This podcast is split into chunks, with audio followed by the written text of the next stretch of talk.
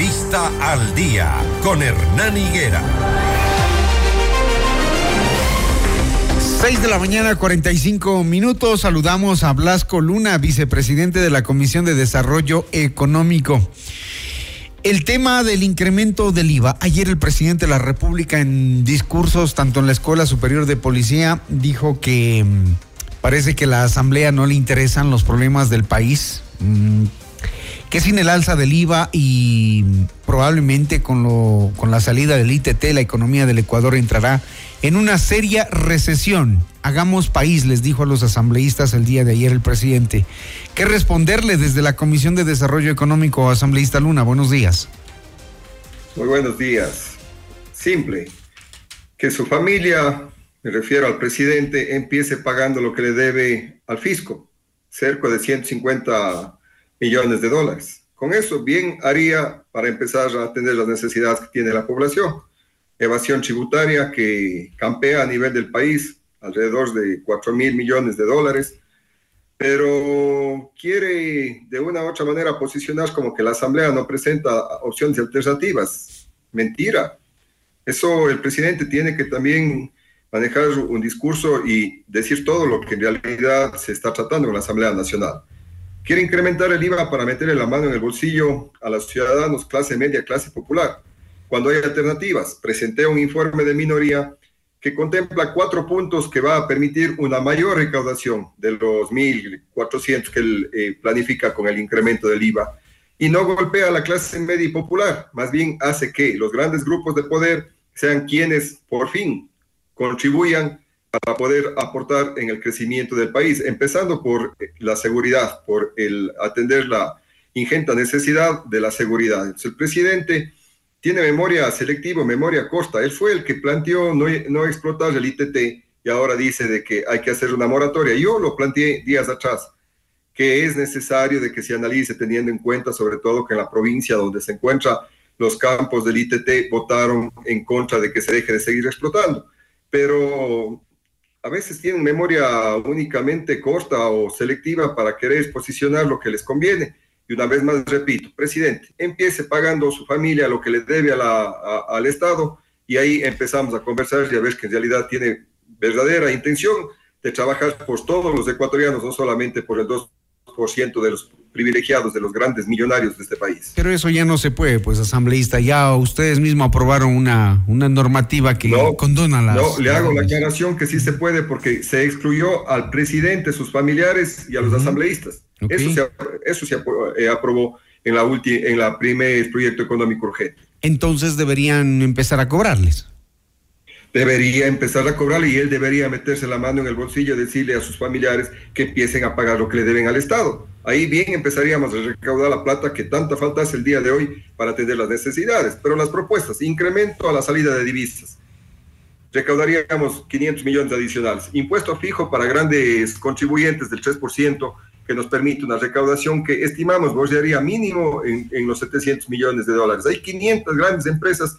que se han beneficiado en los últimos seis años de remisiones tributarias, supuestamente, entre comillas, el señor Lazo sobre todo y su gobierno les hizo remisiones tributarias supuestamente para que generen empleo pleno. Y vea, los índices de empleo pleno han disminuido y ellos se beneficiaron de eh, disminución de, de impuestos de por medio. A sectores como las farmacéuticas, la banca, la minería, ganancias extraordinarias, hay que pedirles que contribuyan. Y hay que ver un poco más, no solo la banca, el cooperativismo. Hay cooperativismo que es chulquero, discúlpeme el término, que en definitiva actúa y presta a más tasa de interés que los bancos. A ellos también, pues hay que decirles que empiecen a, a contribuir de por medio. Y por supuesto también por una sola vez a grandes fortunas sobre el millón de dólares que pagarían 0.5% eh, proporcionalmente, eh, fortunas de 2 millones de dólares 0.75% y más de 5 eh, millones de dólares, 2% por una sola vez, que nos permitiría también tener una adecuada recaudación. La gente está muriendo en las calles, la gente media, la gente popular es la que está poniendo las vidas y prácticamente le quieren a ellos meter la mano en el bolsillo. No estamos de acuerdo. Ahí está la propuesta, señor Novoa. Analice, haga que su presidenta de la Comisión, Valentina Centeno, nos convoque para que pueda ser tratado ya eh, el informe de minoría también, el pleno de la Asamblea Nacional, y ahí hablemos. Soluciones. Usted dice que. soluciones pero no a conveniencia de los grandes grupos económicos a los que representa el presidente Daniel Novoa. Asambleísta, usted dice que el presidente tiene memoria selectiva. El presidente dijo ayer que ustedes tienen memoria corta. Selectiva, Usted. escucho, disculpas. El presidente le dijo, les dijo ayer a los de RC, sobre todo, que tienen memoria corta, que ustedes también le metieron la mano al país en el terremoto, subiendo el IVA al 14% y los recursos nunca llegaron a las personas que deberían beneficiarse. Dos, reflexiones, dos reflexiones para hacer. Un posicionamiento mediático que tratan de decir de que los recursos nunca llegaron. Si no hubiesen llegado los recursos, ¿usted cree que Esmeraldas y Manaví siguiera dando un apoyo abrumador a la Revolución Ciudadana? ¿Y usted cree que está reconstruido? Y siempre ganando en estas provincias. Pues es simple, no nos dieran el apoyo.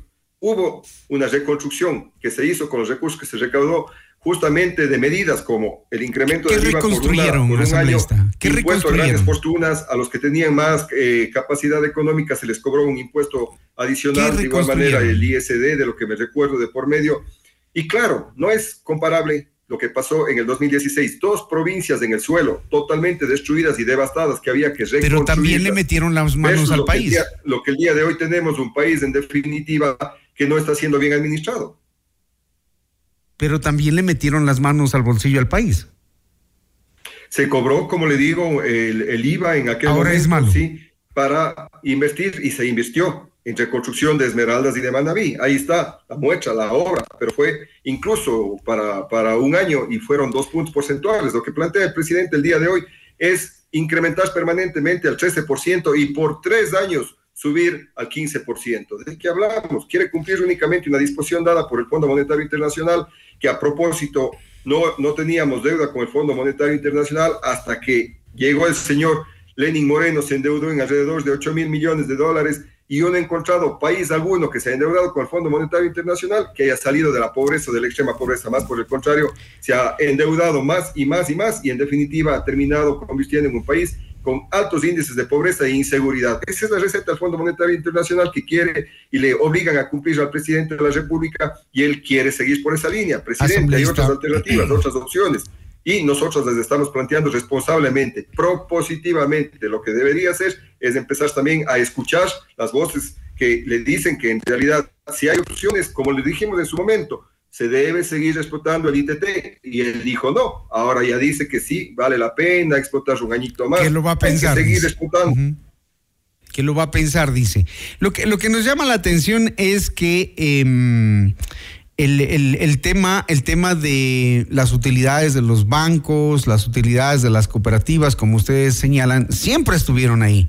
¿Por qué en el gobierno de ustedes no lo hicieron, por ejemplo, y prefirieron irse por el IVA? Se hizo, se cobró en el 2016, de lo que recuerdo también hicieron una contribución en general, todas las empresas, incluida la banca. y los recursos fueron gastados en la en la mm, recuperación de Manaví Esmeraldas. ¿Qué hicieron? Tenía una, una provincia que estuvo eh, eh, en el piso y se invirtió para levantar eh, sectores como Tarqui, si mal no recuerdo, es uno de las, de las ciudades de, de, de, Manaví, que están en Manta, y que se las terminó reconstruyendo, se terminó invirtiendo en vialidad. Sí, se terminó haciendo vías donde no se necesitaban las vías, pues asambleísta, eso también hay que decirlo, ¿no? Perdón. Que se, que se construyeron o se reconstruyeron vías donde no se las necesitaba. Eso es parte de los problemas que tiene el ex vicepresidente Jorge Glass ahora. Todo es en base a una planificación. Si para el criterio del gobierno actual dice que no ha sido necesario, pues tiene que ir a conversar con la ciudadanía porque se llevan mediante procesos de socialización. Para unos puede ser que no sean necesarias, pero para otros que viven el día a día por supuesto que son necesarias, pero todo es en base a una planificación. Para eso se tenía también las emplades, que era quien llevaba adelante la planificación del, Estado, del país, de por medio. Entonces, creer, como le digo, posicionar como, como, que no se ha invertido, no se ha hecho absolutamente nada, cae por su propio peso todas estas eh, disqueas, aseveraciones que al final del día la gente dice, pero si nosotros hemos vivido en carne propia el beneficio que fue de haber eh, llevado adelante un proceso de reconstrucción y por eso seguimos votando por la revolución ciudadana, entonces algo no cuadra ahí. En definitiva, la gente sintió y vivió esa reconstrucción de estas ciudades, de estas provincias, y por eso el respaldo abrumador a la revolución ciudadana. No necesariamente por la reconstrucción, creo yo, ese es un punto de debate. Seguramente allí pesan muchas otras cosas, pero reconstrucción total no hubo, y eso hay que reconocerlo. Sin embargo, entonces hoy ustedes de la Revolución Ciudadana no van a apoyar eh, el, el, incremento a el incremento del IVA. Definitivamente el incremento del IVA no, no podemos nosotros apoyar y respaldar cuando hay otras alternativas y otras opciones que las estamos presentando y las estamos planteando. Y creemos que es necesario un debate, sí, al respecto para que permita efectivamente tener una mayor recaudación, porque aparte de eso usted incrementa el IVA, sube todo, absolutamente todo. Quieren argumentar que hay productos que no graban con el IVA, pero la materia prima sirve también y graba con IVA y por ende encarece la canasta básica eh, familiares de por medio. Aparte de eso, el recurso que se recauda iría directamente a las arcas del Estado y cómo usted destina para lo que sería eh, el ámbito de la inseguridad. No, hay que hacer mediante la propuesta que nosotros realizamos que sí existe esa recaudación y que permita enfrentar la situación de inseguridad. Respaldo y apoyo total a la policía, a las Fuerzas Armadas que están haciendo su tarea y que están haciendo un excelente trabajo. Ahí quiero dejar puntualizado también, no ha sido necesario traer gringos para que nos den haciendo el trabajo. Ahora ya quieren meter gringos para disque mejorar el trabajo. Si la policía y el ejército haciendo muy bien su trabajo, ¿para qué quieren meter gringos a que vengan claro, a hacer su trabajo? hacen bien su trabajo, pero cuando tienen eh, un ministro que lidera, un ministro que, que, que, que, da las disposiciones, un comandante general de la policía que no atiende a los pedidos políticos, evidentemente la policía siempre ha hecho su buen trabajo. De eso no hay duda, pero lo que no hay es equipamiento. No hay, discusión porque cuando nosotros dejamos el gobierno quedó el índice de muertes violentas por cada 100 mil habitantes en 6.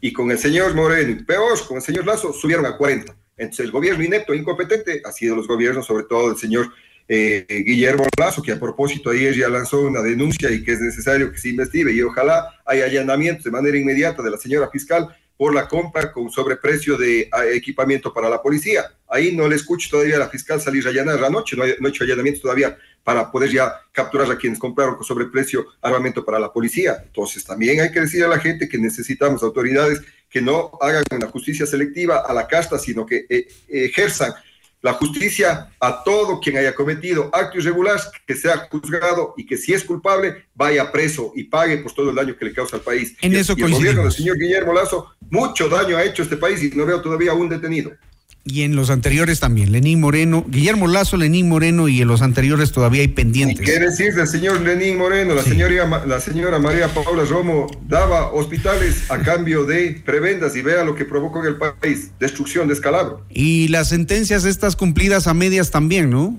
Porque ahí hay ex vicepresidentes que no pagan, que no pagan lo que deben pagar, lo que determinó la justicia y están hospedados como huéspedes en una embajada. En fin. Todos los procesos tienen que ser investigados y hay que diferenciar entre la UFES, que de hecho... es que unos son perseguidos y otros no. Somos chiste a nivel internacional. Así es. Sentencias por, eh, por influjos psíquicos. Así es. Sentencias que se burlan también de la justicia y del país. Gracias, asambleísta Blasco Luna, muy gentil. Vicepresidente de la Comisión de Desarrollo Económico. Blasco Luna, aquí en Notimundo al Día.